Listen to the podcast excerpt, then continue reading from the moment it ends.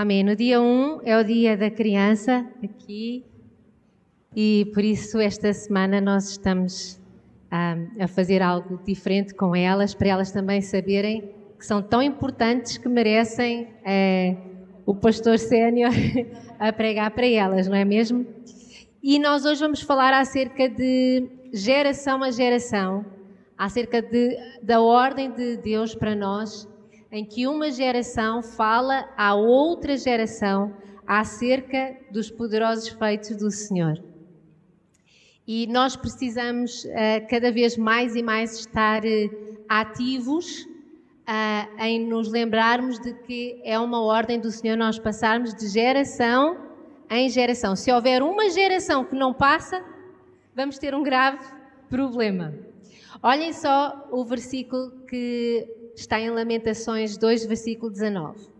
Levanta-te, clama de noite no princípio das vigílias, derrama como água o coração perante o Senhor.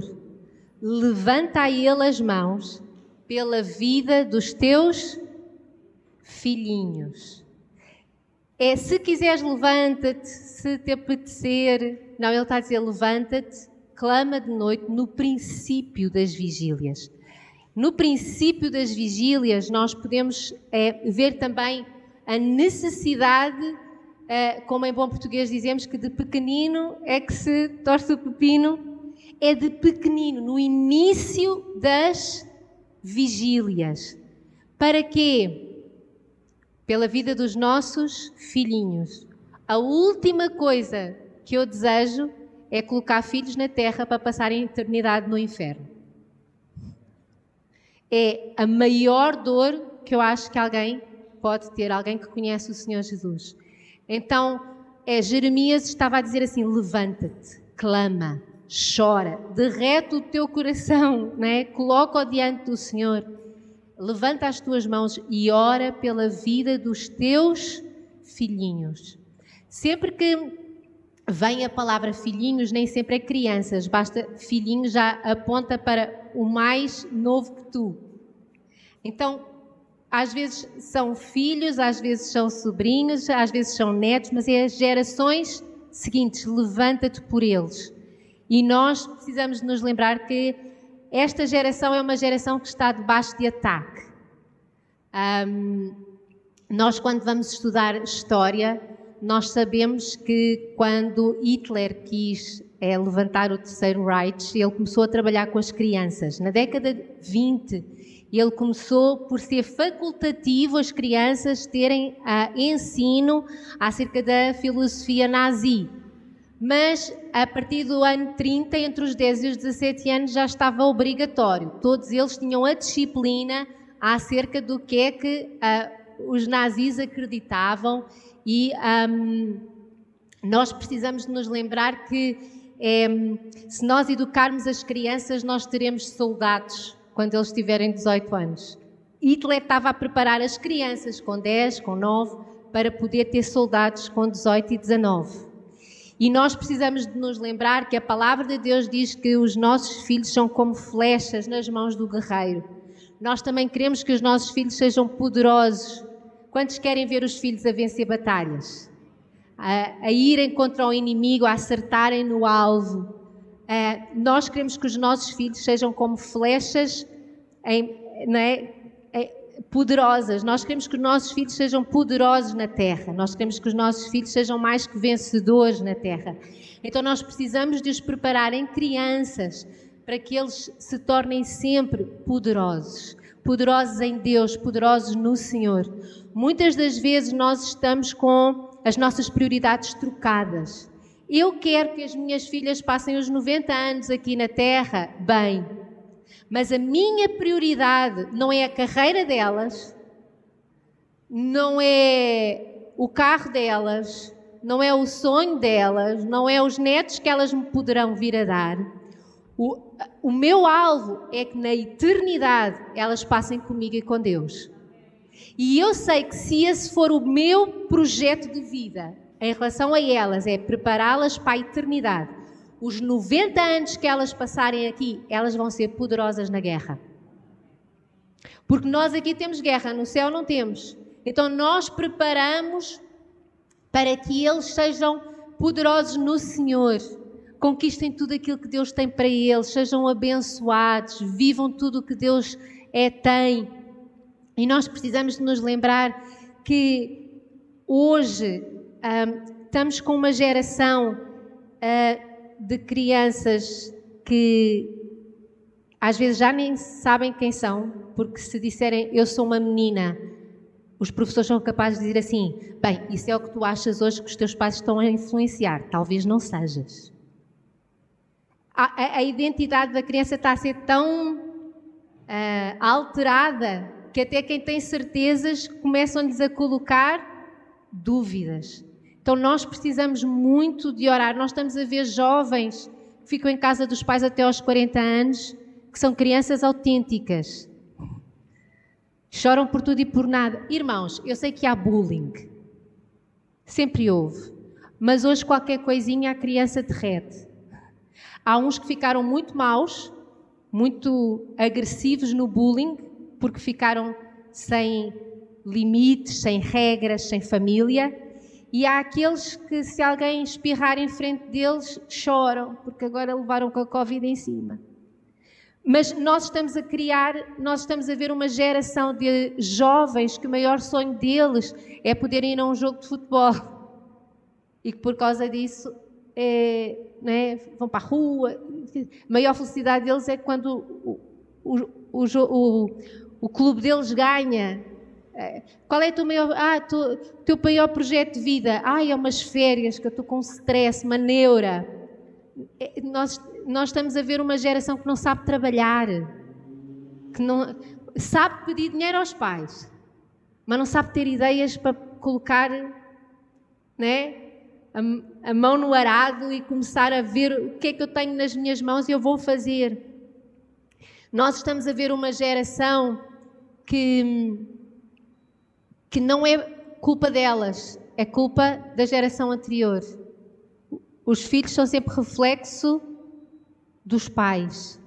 Os filhos recebem os valores que os pais lhes passam.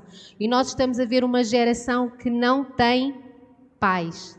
São filhos, são órfãos de pais vivos. São filhos de pais ausentes. E eu, quando falo de pais ausentes, é, às vezes são pais que moram na mesma casa, pagam as contas, mas não há relacionamento. O pai não sabe a prioridade na vida do filho, está preocupado com coisas que não deveria estar. E nós precisamos de, Senhor, se tu vieres buscar a tua igreja logo à tarde, depois do almoço, vamos todos. E esta tem que ser a nossa é, maior batalha na nossa vida, aquela, aquela luta que eu dizia assim: eu quero ganhar esta, eu quero, eu quero que subamos todos. E uma das coisas que nós podemos ter a certeza é de que, é, independentemente da, do, da idade dos nossos filhos, dos nossos sobrinhos, dos nossos netos, se nós ainda estamos aqui, ainda há tempo. Então não podemos desistir. Só que às vezes vamos ter que orar mais, jejuar mais, chorar mais, evangelizar mais, mas nós queremos, como Moisés disse a Faraó, vão todos, vão os homens, vão as mulheres, vão as crianças, vai o gado, nem uma unha fica no Egito, vão todos. E nós, nós precisamos de tomar esse, esse, esse bastão na nossa vida e dizer, vamos todos. Hoje, é, é o facto até de se ensinar acerca da, da evolução, que é uma teoria, tá? Muitas das vezes está comprovado, não está comprovado, coisa é teoria da evolução. Se é teoria, é porque é impossível provar. Então, a, teoria da evolução tira valor ao ser humano. Se eu acredito na criação, eu sou criada à imagem e semelhança do Senhor, eu sou um projeto de Deus, eu tenho um propósito na Terra. Quando eu passo a acreditar na teoria da evolução, eu sou o produto de uma série de acidentes que correu bem. Completamente diferente. Em relação à vida humana, se consideram-me vida desde o dia da concepção, eu tenho valor. Se até nascer a minha mãe tinha o poder de dizer o meu corpo, as minhas regras, durante muitos meses o meu valor foi zero. Porque se alguém me matasse, era considerada a liberdade de outra pessoa. Estas regras que às vezes nós ouvimos falar que são levantadas e que são. Isto na realidade tira valor à vida humana. É, e uma pessoa que não sabe o valor que tem também não sabe o valor do próximo. E agora nós começamos a ter problemas, conflitos, porque todos nós nascemos com uma moral. Ninguém gosta de ser roubado. Mas até quem não gosta de ser roubado, rouba. Todos nós nascemos com uma moral. Às vezes, quando perguntam assim a pessoas conhecidas: Ah, o que é que tu não gostas de uma pessoa? Ah, eu detesto que me mintam. Quantos já mentiram? Todos. Nós nascemos com uma moral, só que ela é alterada consoante eu, eu vivo por causa de Deus ou eu vivo-a consoante o que eu preciso no momento. A verdade há só uma. Sim? Mas nós agora temos Photoshop até para a verdade. Nós temos Photoshop para aquilo que colocamos no, no Facebook, temos filtros para o Instagram e agora temos Photoshop também para a verdade. Esta é a verdade, mas eu não gosto dela, então eu vou adaptá-la a mim. Eu vou fazer assim, eu vou fazer assado e não sei o quê. Ah, agora esta verdade é bonita. É esta que eu vou mandar para os meus amigos. E nós precisamos de ver que tudo isto é, desvaloriza o ser humano. Porque quando não há a verdade, então por que é que eu estou aqui? O que é que qual é a razão de viver? Por isso é que tanta gente entrou, entrou em depressão durante o Covid. Pessoas que até continuaram a receber o seu salário no fim do mês entraram em depressão. Não teve nada a ver com o ai, ai Jesus, que eu agora.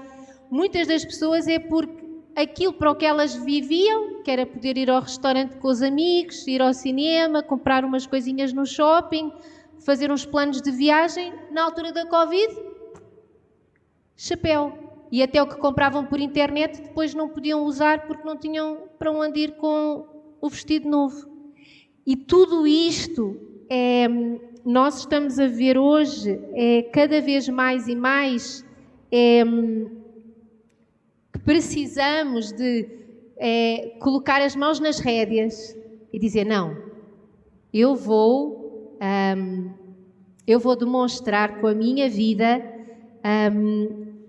aquilo que Deus é. Olhem só em Deuteronômio, diz o seguinte: Ouve Israel, o Senhor, nosso Deus é o único Senhor. Amarás, pois, o Senhor teu Deus de todo o teu coração, de toda a tua alma, de toda a tua força. Estas palavras que hoje te ordeno estarão no teu coração. Aos pais, ele disse: Me amarás com todo o teu coração, com toda a tua alma, com, as com toda a tua força. E estas palavras que eu te ordeno estão no teu coração, pai, vô, tio. E agora ele diz: E então tu as inculcarás. Isto é uma ordem, não é uma sugestão a teus filhos. Delas falarás assentado em tua casa, andando pelo caminho, ao deitar-te e ao levantar-te. Também as atarás como sinal na tua mão e te serão por frontal entre os olhos, e as escreverás nos umbrais da tua casa e nas tuas portas. Irmãos, vou ser muito sincera. Se eu obrigo os meus filhos a se levantarem para ir para a escola e deixo-os a dormir para não terem que ir para a igreja, eu estou a mostrar para eles o que é que é mais importante. É, se eu fizer isto, eu estou-lhes a dizer: olha, é muito importante tu terminares o curso. Em relação à igreja, mais tarde, quando tu tiveres mais tempo, eu não me lembro de nunca, eu não me lembro, eu nunca faltei à igreja durante todos os meus anos de estudante para estudar. Nunca. Para dormir, então, eu acho que eu levava uma traulitada se eu dissesse ao meu pai: Eu hoje estou cansada. Nunca. É, sempre fiz parte do coro infantil, das peças de teatro infantil, os ensaios eram aos sábados. É, a partir dos 14 anos estava no louvor e de 15 em 15 dias estava a dar aulas na sala das crianças. Um, e irmãos, eu nunca tive má nota por causa disso. Mas sempre fiz ginástica, natação, fazia parte da associação de estudantes da escola. Uh, cheguei a fazer reuniões na Cruz Vermelha só porque ainda tinha muito tempo. Tomava conta de um menino, ia buscá-lo depois da escola, ganhava uns tostões porque eu ia buscar e ficava comigo enquanto a mãe não pudesse vir. Então, a gente pode fazer tudo, desde o momento em que as prioridades estejam corretas. Eu acho que só faltei à igreja quando tive de varicela, porque não me deixaram, porque senão até assim eu ia. Mas é as prioridades, porque a prioridade, eu vou ser muito sincero, não é os 90 anos aqui na Terra, a prioridade é onde é que eu passo a eternidade. Isso é o mais importante.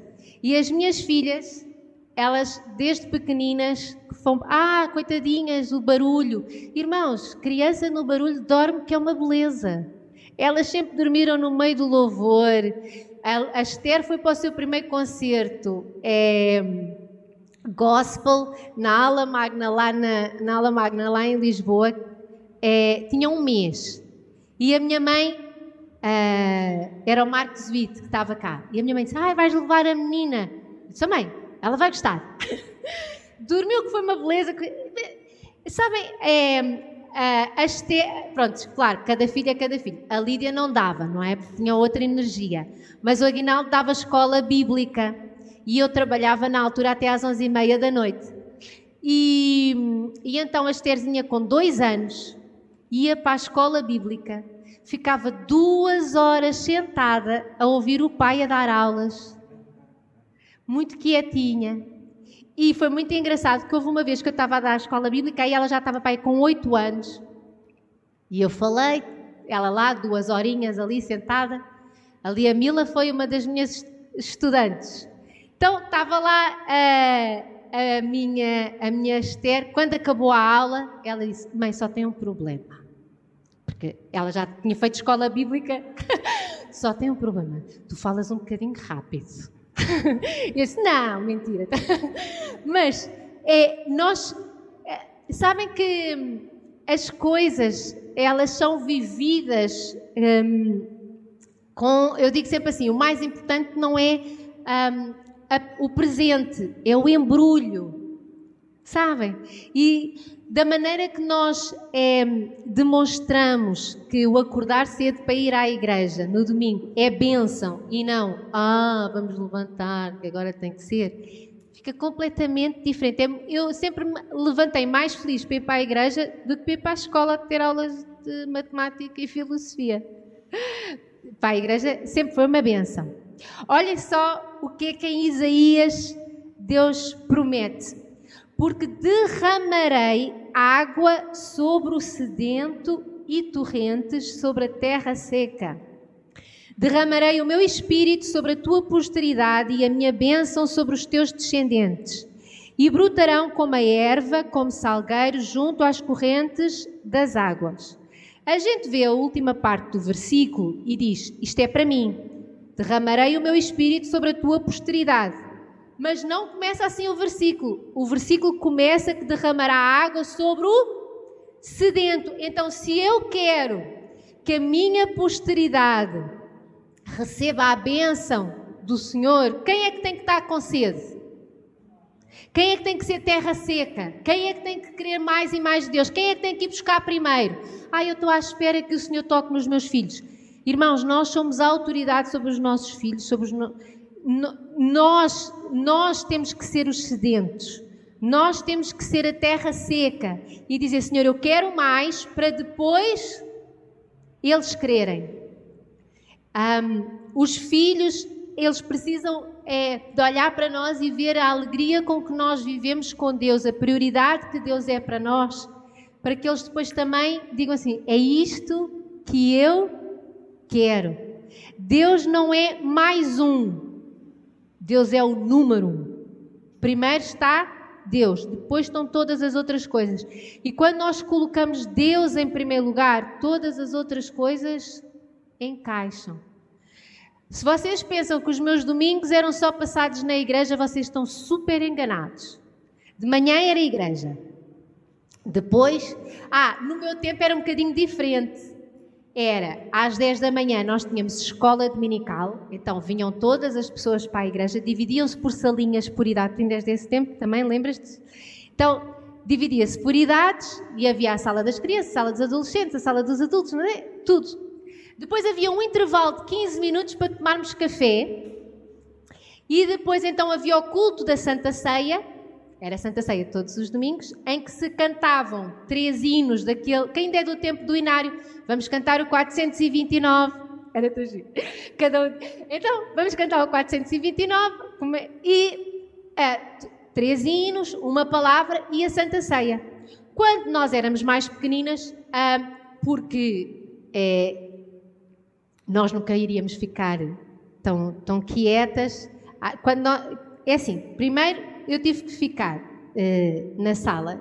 Tínhamos que, não havia durante a Santa Ceia, aquela horinha, as crianças ficavam junto com os pais e era um silêncio que criança, 40 anos atrás, quando os pais diziam agora ficas quieto, o que é que a criança fazia? Ficava quieto. Porquê é que hoje nós dizemos às crianças para ficarem quietas e elas não ficam? Culpa de quem? Dos pais. Porque a criança, quando nasce hoje, ou quando nascia há 40 anos atrás, era exatamente igual. Todas berravam que era uma maravilha. Porquê é que elas hoje não ficam sentadas? Quem é que esqueceu de ensinar limites e regras? Então nós precisamos de. As minhas sempre. Eu olhava assim. Então quando é o Aguinaldo que olha, pai, o olhar de pai faz milagres, né? A mãe tem que falar mais. O pai era só assim. É, né? Mas a tarde era, ou iam pessoas, a gente havia lá na igreja uma outra família que também eram três meninas, ou elas iam lá para casa para brincar connosco, ou o meu pai lembrava-se e dizia assim: Hoje vamos fazer uma caminhada. Irmãos, nós chegámos a ir a pé de Sintra até Colares ou íamos a pé da nossa casa da Portela até ao Castelo dos Mouros. A pé, assim, uh, na boa. O meu pai só dizia, vamos. Eu tinha uma irmã na altura com 4 anos, ela dizia, oh, pai, eu já não aguento, vamos. Depois o meu pai punha a Carolina nas cavalitas. Mas nós já éramos mais velhas, punhamos os bofos de fora e continuávamos. Então nós continuávamos a ter o tempo em família, fazer piqueniques lá ao pé da nossa casa, era é Sintra, havia uma região que ainda tinha muitas framboesas. Era as cabras, a gente levava, era uma zona onde havia ainda muita cabra e muita framboesa. Então, amoras, pronto. E então passávamos, comíamos, não é? E depois passávamos a tarde a apanhar amoras e depois a minha mãe fazia doce de amora. Então, é assim, dava, é, é, tínhamos tempo para tudo. A praia onde a gente ia era sempre a Praia das Maçãs, porque tinha uma aguinha que ficava ali ralo para as crianças. Então, se vocês disserem assim, ah, mas então passavas os fins de semana na, na igreja, porque era sábados ensaios de cor infantil e teatro, domingo igreja. Não, eu fazia muito mais, tinha imenso tempo. O problema hoje é que as pessoas veem muita televisão, muita Netflix e muito telemóvel. Porque muitas das vezes dizem, ah, eu estou tão cansada, eu não vou à igreja, vou dormir. E depois mexem no telemóvel, aquela luz, o cérebro continua cansado, não receberam nem do Senhor, nem descansaram. Nem construíram memórias com os filhos. Então nós íamos, depois o meu pai, quem conheceu o meu pai sabe que ele era assim meio palhaço. Então nós apanháramos amoras e depois ele, lá está, falar do Senhor em todo o momento. Então ele dizia: Olhem só esta frutinha que Deus nos deu, vamos agora acolher toda, porque Ele criou isto para nós, para o nosso proveito, pois a vossa mãe vai fazer um, um doce maravilhoso. Então a gente precisa de fazer isso. Porque é isso que fica na memória. As tuas, os teus filhos não se vão lembrar das manhãs que ficaram na cama. Quantos lembram aqui, quando eram crianças, nas manhãs que ficaram a dormir? Ah, fez falta? Nenhuma. Continuando, olhem só o que é que Paulo estava a dizer a Timóteo. Conjuro-te, pois, diante de Deus e do Senhor Jesus Cristo, que há de julgar os vivos e os mortos, na sua vinda e no seu reino, que pregues a palavra instes a tempo e fora de tempo, redarguas, repreendas, exortes com toda a longanimidade e doutrina. Ele está a dizer assim: conjuro-te diante do Deus que vai nos julgar. Todos nós vamos ser julgados diante de Deus. Ele vai perguntar o que é que nós fizemos com os nossos filhos. Ele vai perguntar-nos o que é que nós fizemos com a geração depois de nós. Porque é uma ordem de geração em geração. Ele vai perguntar. E ele agora diz assim: Porque virá tempo em que não suportarão a sã doutrina, mas tendo comichão nos ouvidos, amontoarão para si doutores, conforme as suas próprias concupiscências, e desviarão os ouvidos da verdade, voltando às fábulas. O que é que Paulo estava aqui a dizer? Enquanto é tempo, dá tudo o que tu tens do Senhor. E ensina tudo, mostra tudo, fala tudo, vive tudo. Porque vai haver uma altura em que eles vão entrar na faculdade e se eles não estiverem carregados da verdade, eles vão começar a ter muitas dúvidas. Quando ele diz assim, porque virá o tempo em que não suportarão a sã doutrina, nós sabemos a quantidade de gente que chega na faculdade e muda. Porque é muito é, assustador, é tudo aquilo todas as influências começam a receber, não só dos professores, mas também dos colegas, das vivências. E, e Paulo estava a dizer assim: enquanto é tempo, dá-lhes tudo, porque vai haver uma altura que eles precisam de estar firmes, senão eles não, não aguentam. E nós precisamos, de enquanto eles estão conosco, a gente dar tudo, em tempo e fora de tempo, dar tudo para que não se tornem doutores em fábulas, em mitos, em coisas que não levam a lado nenhum. Vou-vos dizer, é, todos nós, mesmo que aprendemos o Evangelho é, desde muito cedo, vai haver uma altura na nossa vida que a gente pensa assim: será que eu estou a viver a fé dos meus pais ou a minha fé? Isso é normal. Eu passei por isso também. Porque eu queria é, quem me conhece sabe que eu sou uma pessoa cética de, natureza, não é? Todos são culpados até provar a sua inocência. Então, é, houve uma altura também que eu disse: deixa lá ver se isto é assim ou não é. E, e fui ler muita coisa que um, me fizesse fortalecer na fé. Então, houve um livro que é alemão, que eu amei, que é A Bíblia Tem Razão, é de uma editora alemã, não é cristão é só escrito por cientistas, biólogos, matemáticos e todos eles, um, é, cada capítulo é uma coisa de um cientista, ou de um biólogo, ou de um historiador, uma coisa assim, que eles demonstram coisas que a ciência, ou que a arqueologia, ou que a botânica descobriu, que dá razão à, à, à Bíblia. Por exemplo, vou-vos contar um exemplo. Então, ah, é a evolução, porque já está provado que as serpentes tinham patas e deixaram de ter. Quantos é que já ouviram esta história? Na Bíblia diz que a serpente tinha patas e porque foi através de uma serpente que Eva foi enganada, Deus diz: a partir de agora tu vais rastejar.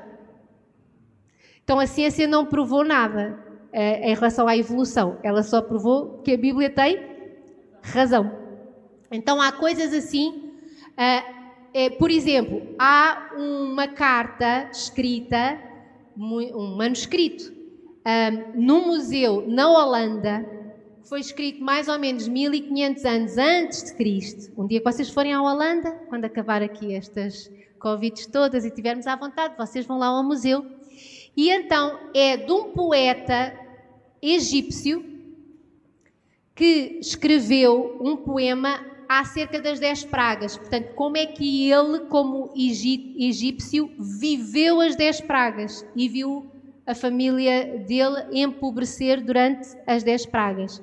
Então, é acerca deste manuscrito, durante, uh, durante acerca do Êxodo, há uns tempos atrás na, na Netflix estava um, um documentário muito interessante que era de arqueólogos e historiadores que mostraram o tempo em que eh, os israelitas viveram no Egito e depois saíram chamava Exodus. Eu não sei se ainda lá está, talvez tenha, não sei, mas são aquelas coisas que nós começamos a ler. É, depois é quando a gente começa a estudar. É, eu tive biologia, eu tive psicologia. Psicologia, há muita psicologia que está completamente maluca. Há outra que tu vais a ver e diz assim: epá, mas Jesus já ensinava isto. Há uns anos atrás os psicólogos descobriram que precisamos de perdoar. Não é? Antigamente ninguém falava de perdão, mas há uns anos atrás houve uns psicólogos que disseram: ah, faz bem à alma se a pessoa perdoar. Epá, isso já está escrito há muito, muito tempo na Bíblia. Depois, agora está na moda o tal da gratidão. Gratidão, uma pessoa grata Gratidão, gratidão. Irmãos, a Bíblia já diz em tudo dai graças há mais de dois mil anos atrás. E agora virou moda. Mas quando a gente vai ver, a, a Bíblia tem razão. E nós precisamos de. É tão interessante, até a lista dos alimentos que Moisés disse para não se comer. Quando a gente vai estudar aquela lista, é só colesterol. Deus há 3.500 anos atrás já andava a dizer ao seu povo: não comam disto, que isto para o colesterol é péssimo. E agora os nutricionistas não é, começam a dizer: ah, realmente comer aquelas carnes não é lá muito bom. Deus já tinha avisado. E nós, quando começamos depois a estudar não é, os cromossomas, a, a, a quantidade de informação que está num cromossoma num, não é, por exemplo, trissomia 21, bastou haver um errinho num cromossoma, alterou completamente a vida daquela pessoa. E depois a gente dizer assim, não, isto foi uma sucessão de bons acidentes. Não. Qualquer um com um bocadinho de, né? Como é que isto pode ser uma sucessão de bons acidentes? Então, mas nós podemos, um, é, nós temos é que estarmos muito apaixonados por Deus e, e, procurar muito em Deus sabedoria para podermos responder às perguntas. Eu fazia muitas perguntas aos meus pais. Eu fui um bocado chata porque era muito curiosa. E a, a, sorte dos meus pais era que eu gostava de ler, então o meu pai mandava, lê este livro, lê, né? Então os meus pais davam-me livros, eh, ficava calada e com sorte arranjava respostas para as minhas dúvidas. Mas nós precisamos de esse, colocar a verdade aos nossos filhos, porque a verdade só há uma. Eu, eu posso pôr Photoshop na fotografia que eu quiser. Quando vocês me virem, ah, ah és assim? ai, ai, ai, é, é tão, okay, nem te reconheci. Verdade há só uma. E nós precisamos de levar os nossos filhos às duas maiores decisões da vida deles. A decisão mais importante, aceitar Jesus como Senhor e Salvador. Não é o curso que vão tirar, não é o desporto que vão fazer, não é a roupa que vão vestir, não é os amigos que vão ter. Mas nós sabemos que todas essas coisas são importantes. Mas a decisão mais importante da vida deles, aquela que eles levam por toda a eternidade, é aceitar o Senhor Jesus como Senhor e Salvador. Essa é a mais importante.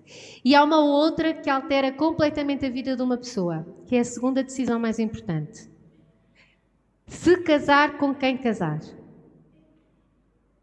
E nós precisamos de dar exemplo com a nossa vida para que os nossos filhos façam um bom casamento, porque um mau casamento pode tirar a pessoa do propósito de Deus. Pode tirar a pessoa da presença de Deus. Às vezes as pessoas perguntam, mas Deus tem uma pessoa específica? Não, não tem. Porque nós temos livre arbítrio. Mas nós podemos olhar e ficar à procura daqueles, daquele que tem não é? Todos os, os requisitos e nós precisamos de ensinar os nossos filhos a ser exigentes. E se nós não os ensinarmos a ser exigentes com eles, exigentes com os outros, exigentes com o propósito de vida, eles vão fazer más escolhas. Nós precisamos de trabalhar na vida deles para eles aceitarem o Senhor Jesus e trabalhar na vida deles para eles escolherem bem o parceiro que levam para a vida toda. Quem é que vai ensinar? Porque se eles buscarem pelos amiguinhos, quando a gente tem 20 anos, a gente não quer um homem trabalhador, a gente quer um homem lindo. E depois temos um problema: o homem lindo fica feio, barrigudo, e a única coisa que safa é se ele é trabalhador ou não. é verdade ou não é? O, o rapazinho com 18, com 20, com 24 anos, ele não quer uma mulher que cozinha. Ele quer uma mulher linda. Que, se, que fique maquiada quando ela vai uh, uh, buscar. Só que depois ele esquece. Que aquela mulher vai ter filhos, fica com estrias e celulite. E vai haver dias que ela não se vai maquiar. E ele acorda, apanha um susto. E ela apanha outro. Então, então se assustamos.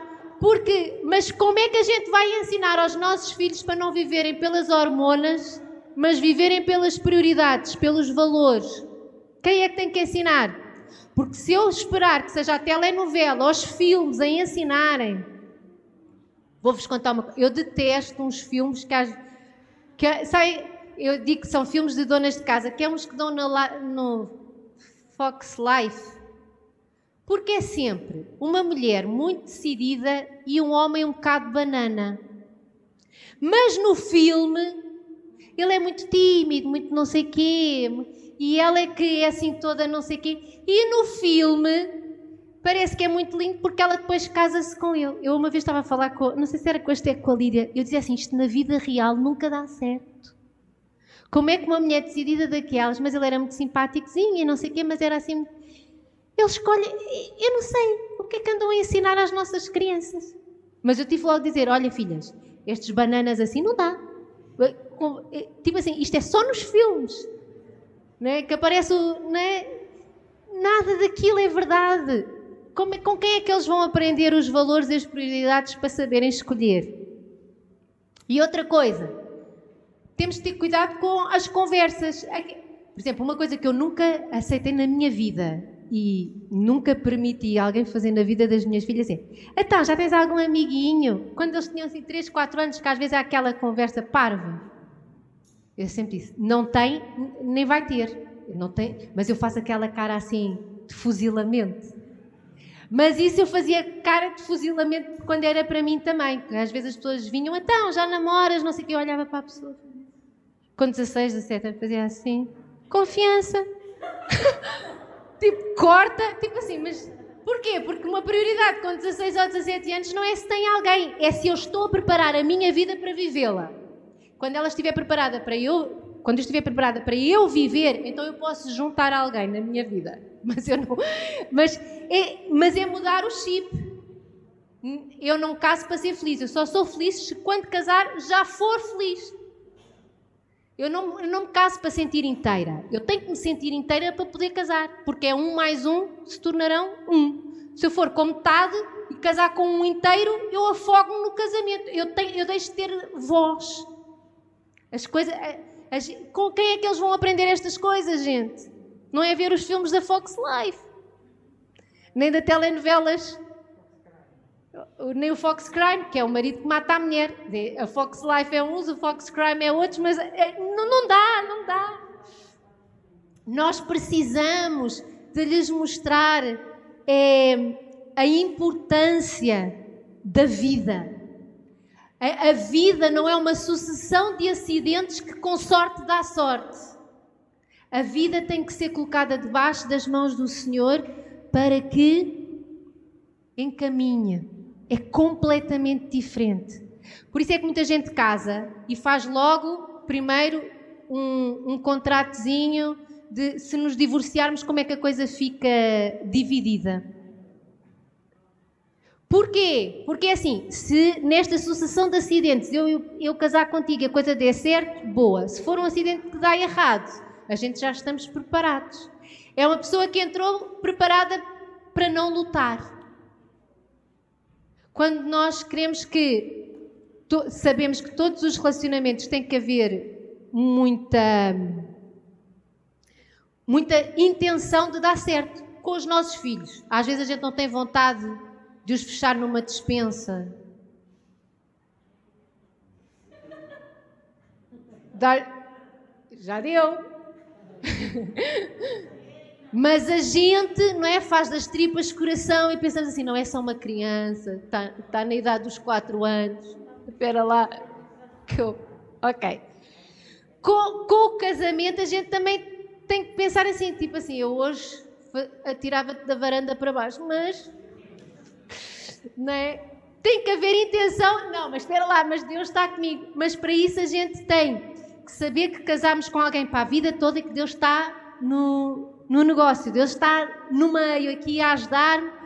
Mas para isso nós temos que ensinar os nossos filhos a fazerem boas decisões. E a decisão mais importante é aceitar o Senhor Jesus.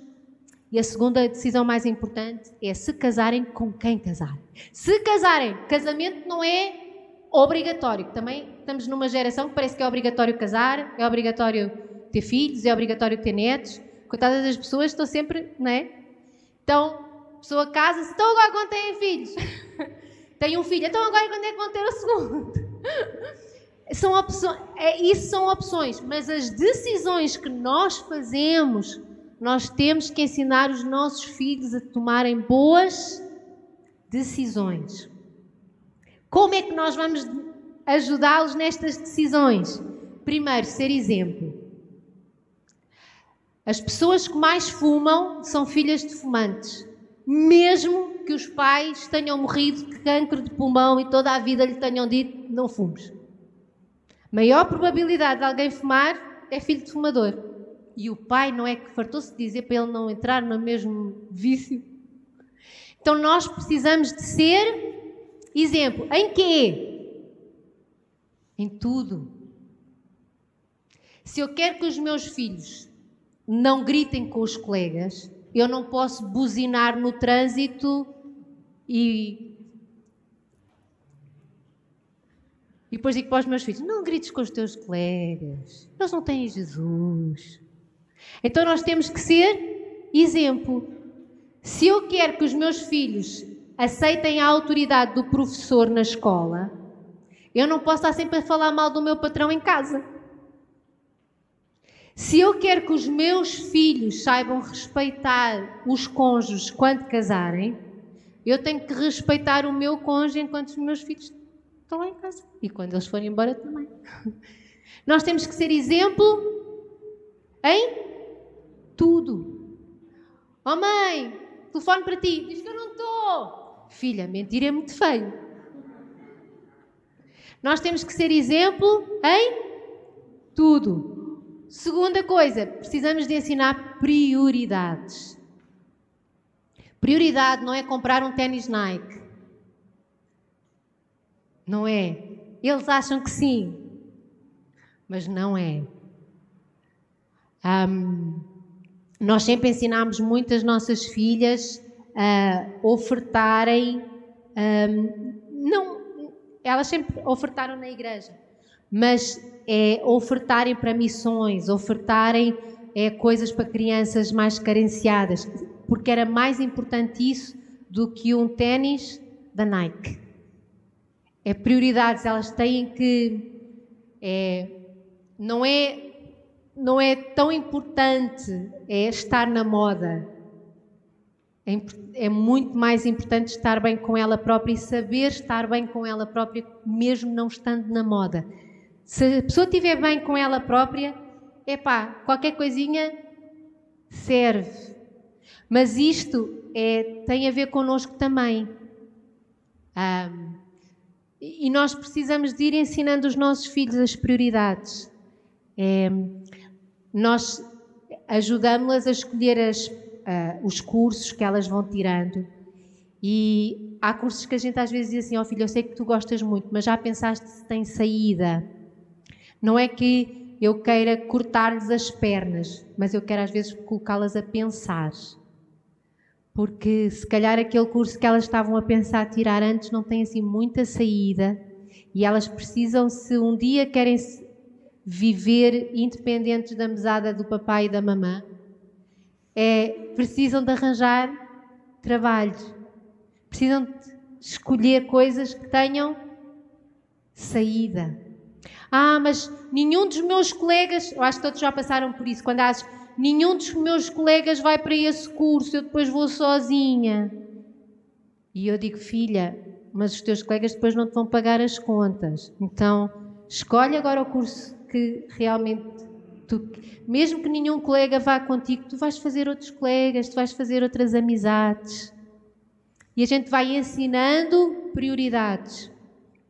A prioridade de é muito bom ser amigo, é muito bom ter amigos, mas no dia do ai Jesus é com a família que podem contar. E nós precisamos de ensinar os nossos filhos que ter amigos é muito bom, Selecionar amigos, melhor ainda. Mas eles têm que manter um bom relacionamento com a família, porque é com eles que eles vão poder contar a vida toda.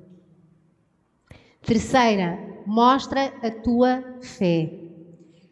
Olhem só estes dois versículos que estão em Salmos. Em Deus faremos proezas, porque Ele mesmo esmaga os nossos adversários. Bendita seja Bendito seja o Senhor, rocha minha, que me adestra as mãos para a batalha e os dedos para a guerra. Minha misericórdia e fortaleza minha, meu alto refúgio, meu libertador, meu escudo, aquele em quem confio. Quando nós falamos lá em casa com o nosso marido ou com a nossa esposa, a gente fala mais dos problemas ou das proezas que vamos fazer com Deus. Os nossos filhos ouvem mais acerca de: meu Deus, estou acabada, a vida está difícil, tanta conta para pagar, tanto não sei quê. Ou eles ouvem acerca da nossa confiança em Deus e dizer: este dia é só mais um para eu vencer. A nossa fe... Nós muitas das vezes colocamos fardos em cima dos nossos filhos, não porque falamos diretamente com eles, mas porque eles ouviram-nos falar dos problemas. E depois eles pensam assim: então, mas se os meus pais são de Deus, só têm problemas, só têm problemas, então não vale a pena. Então nós precisamos mostrar a fé. Não é que eles não possam, às vezes, ser chamados para orar conosco, mas nós temos que olhar para eles e saber qual o fardo que eles têm capacidade emocional e de fé para levarem na boa. Porque quem leva o fardo, primeiro é o homem, tá? Vou já dizer, o homem é que leva o peso pesado, nós somos ladies, ainda gosto, não é? Não me importa nada. O Aguinaldo, quando a gente vai ao supermercado, quando vamos os dois, é sempre ele que tira os sacos do carro, é ele que põe os sacos do supermercado no carro, porque eh, há coisas que nós temos que deixar o homem ser mais. Se eu estiver sozinha, eu carrego. Se for preciso, a gente carrega. Mas se não, deixa-o trabalhar que eles têm mais músculos que nós. Amém, meninas? Então, deixem o Aguinaldo, estamos numa, o Aguinaldo abre a porta para eu entrar, eu, eu deixo. Não sou daquelas que dizem assim, ah não, eu, eu, abro, eu sei abrir a minha porta. Deixa-o abrir a porta. Deixa, não é que ela abra sempre, mas quando abre, ainda dás aquele sorrisinho tipo, gostei. Então, nós é, é verdade. Os. E da mesma maneira, sabiam que há coisas que, se o marido falar à mulher, ele depois dorme e ela fica preocupada a noite toda? É não é? Incrível, o marido está com um grave problema. E ele fala à esposa. Só que há um problema aqui. Nós somos um bocadinho mais emoção e eles são mais vamos resolver o problema. E como eu só posso resolver o problema amanhã, eu vou dormir agora. Só que depois a esposa fica a remoer a noite toda. Verdade ou mentira? Então imaginem, se isto acontece entre um homem e uma mulher, imaginem quando os pais passam só peso para os filhos, não porque falaram diretamente com eles, mas porque eles estiveram sempre a ouvir. Ai, agora é isto, ai, agora é mais isto. E esta vida nunca mais me dá descanso. E parece que nunca mais saímos daqui. E não quanto mais uma pessoa trabalha, mais contas aparece. E estas coisas, para as crianças, isto não é fé. Isto não as faz ser criança. Não as ajuda a viver aquilo que, precisam de viver. E nós precisamos de pedir a Deus, Senhor, eu quero é mostrar fé. Eu quero é, é que elas vejam que esta vida com Deus é muito bom de ser vivido. Por exemplo, quando eu fui fazer as três biópsias, eu não disse às minhas filhas que estava a fazer biópsias. Porquê? Porque elas depois iam ficar preocupadas. Ai, a minha mãe, será que está com cancro? Será que não está? Assim, durante três semanas elas dormiram bem, eu não tive que estar a olhar para a carinha de, delas preocupadas comigo, e depois, quando veio a notícia que deu tudo negativo, eu disse para elas: Olha, tenho uma surpresa. Então, mas são aquelas coisas que a gente tem que aprender. Outra coisa, provocar o diálogo. Às vezes as pessoas dizem assim: o meu filho não fala comigo. Vamos fazer ao contrário. Há quanto tempo é que tu não falas com o teu filho? De geração em geração, nós é que damos o primeiro passo para provocar o diálogo. Adolescente jamais vai falar com os pais de livre e espontânea vontade. Esqueçam. Ah, raríssimas. né? Então, alguns de nós até têm adolescentes que ainda são mais calados que outros. Nunca na vida. Então a gente tem que andar ali, entrar no quarto, dar um tempo para ver se a criança quer dizer alguma coisa, dar um espaço e provocar o diálogo. Então, há há, há, alturas que a gente não precisa perguntar é, como é que foi o, o teu dia, porque há filhos que nos dizem tudo. Há outros que não. Mas nós temos que sempre provocar o diálogo. E os filhos até podem ter saído de casa. E a gente está muito triste. Ah, o meu filho saiu, nunca mais me escreveu. O meu sogro não liga para o Aguinaldo. Eh, mas o Aguinaldo, como já é convertido, tem, não é? liga para o pai. Pronto. Depois o pai diz que tirou a pilha, como se o meu sogro precisa, tirou a pilha para, para, para poupar e só faz assim no vídeo, sim, sim.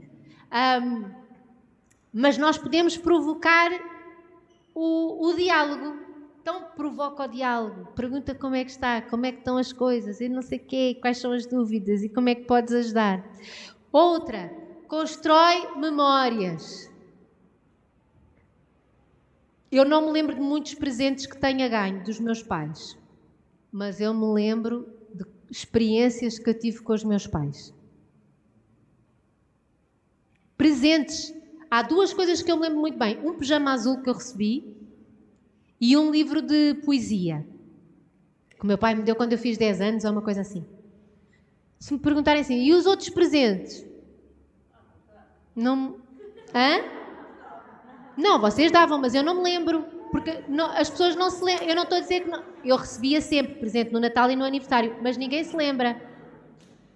Vocês lembram-se? Dos, mas vocês lembram-se de piqueniques, de viagens, de coisas que fizeram, de. de mas eu lembro-me do meu pai contar histórias de, da Bíblia. Isso eu lembro-me. Meu pai fazia macacadas quando contava histórias da Bíblia. Isso eu lembro-me de nós, nós é, fazermos circo na sala. Os meus pais eram fixes. Uh, da minha mãe nos fazer barracas na varanda e até nos dava legumes. Eu crescia a comer brócolis cru, batata crua, cenoura crua, couve-flor crua, e batata de olhos fechados, eu sabia qual é que era a de casca roxa e a de casca branca, porque tem sabores diferentes. São as duas muito boas, mas eu gosto mais da da casca roxa. Porquê? Porque a minha mãe nos dava os legumes e a gente ia, ia comendo, fazia comida, mas podia, depois temperávamos com sal e limão. Mas é, nós temos que construir memórias. Eu vou-vos dizer, se os vossos filhos é, só tiverem a ver coisas no telemóvel, eles não têm memórias com vocês. Eles nem se lembram o que é que já viram há dois anos atrás na Netflix ou o que é que viram no Instagram na semana passada. Mas eles precisam de, de ter experiências. O pastor Paulo e a pastora Rebeca têm uma história muito gira. Eles sempre fizeram acampamento com os filhos nas férias, ainda mais na Amazónia, tu tens muito lugar para passar, eh, fazer uh, campismo. E então, uh, eles têm quatro filhos e eles dizem que há uma briga entre os quatro. Há uma briga por causa de, da herança dos pais. Então, qual é que é a briga que os quatro estão a ver? Quem é que é o primeiro que agarra? Porque existe uma panela que era usada nos acampamentos, quando eles acampavam. E essa panela, como vocês devem calcular, está muito velhinha, já não é. Pronto, foi muito usada. Mas todos eles querem a tal da panela, porque aquela panela tem, traz muitas memórias. E eu vou-vos dizer que a tua, que a maior luta dos teus filhos seja esta de eu quero guardar algo que tenha memória. Porque é isso que fica. Vou-vos dizer o que é que eu tenho lá do meu pai, que ainda hoje eu uso. É uma calça do pijama.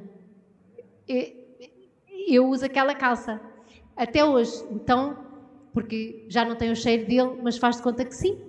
E então uso-a. Há pessoas que guardam as memórias, né? não eu uso a, a calcinha, ainda por cima é quentinha, né? é confortável, é para usar. Mas nós temos que construir memórias. Vamos ver este versículo. Uma geração louvará a outra geração as tuas obras e anunciará os teus poderosos feitos. Nós temos que louvar, bem dizer, que falar bem de Deus à próxima geração e anunciar os poderosos feitos do Senhor. Até aqui me tem abençoado o Senhor. O Senhor fará proezas na minha vida e isto é só o começo. E tu podes pensar assim: ah, mas eu agora já não estou tão próxima dos meus filhos. Começa a construir novas memórias, começa a provocar o diálogo, começa a, a, da maneira de falar a ser exemplo, a mostrar o valor que Deus tem para ti, que água mole em pedra dura tanto dá até que fura. Então nós precisamos de nunca desistir. Uma geração louvará a outra geração uma geração anunciará a outra geração. E nós vamos povoar aquele céu com os nossos filhos, com os nossos sobrinhos, com os nossos netos. Com a... E nesta geração nós vamos ver um grande avivamento. Amém? Vamos nos colocar de pé.